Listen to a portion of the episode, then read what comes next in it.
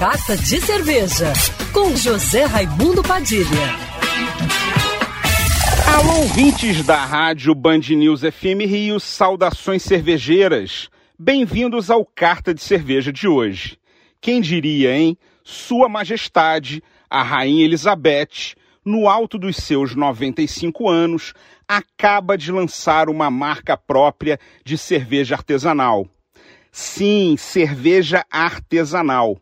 Mas se você se espanta, saiba que ela já vendia vinhos, espumantes e o seu próprio gin exclusivo, o Celebration, fabricado numa destilaria que fica em uma de suas propriedades.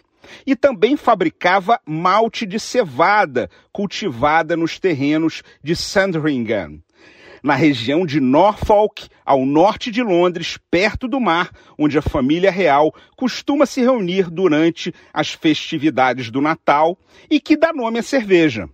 A água utilizada na sua produção também vem de nascentes que ficam localizadas no mesmo terreno. As cervejas Sandringham estão disponíveis em dois estilos, uma tradicional Best Bitter inglesa, filtrada a frio, e uma Golden IPA, um pouco mais intensa e lupulada, vendidas através do site oficial da Royal Collections, em garrafas de 500 ml por exatas 3 libras e 99 centavos, o que equivale a 30 reais cada uma. Para ilustrar os rótulos, a rainha escolheu uma lebre para Best Bitter e um fazão para Golden IPA, fazendo referência à propriedade onde a cevada é cultivada, que é um refúgio de vida selvagem para fazões, lebres, corujas e muitas outras espécies que fazem seus habitats nas florestas e nas fazendas da região.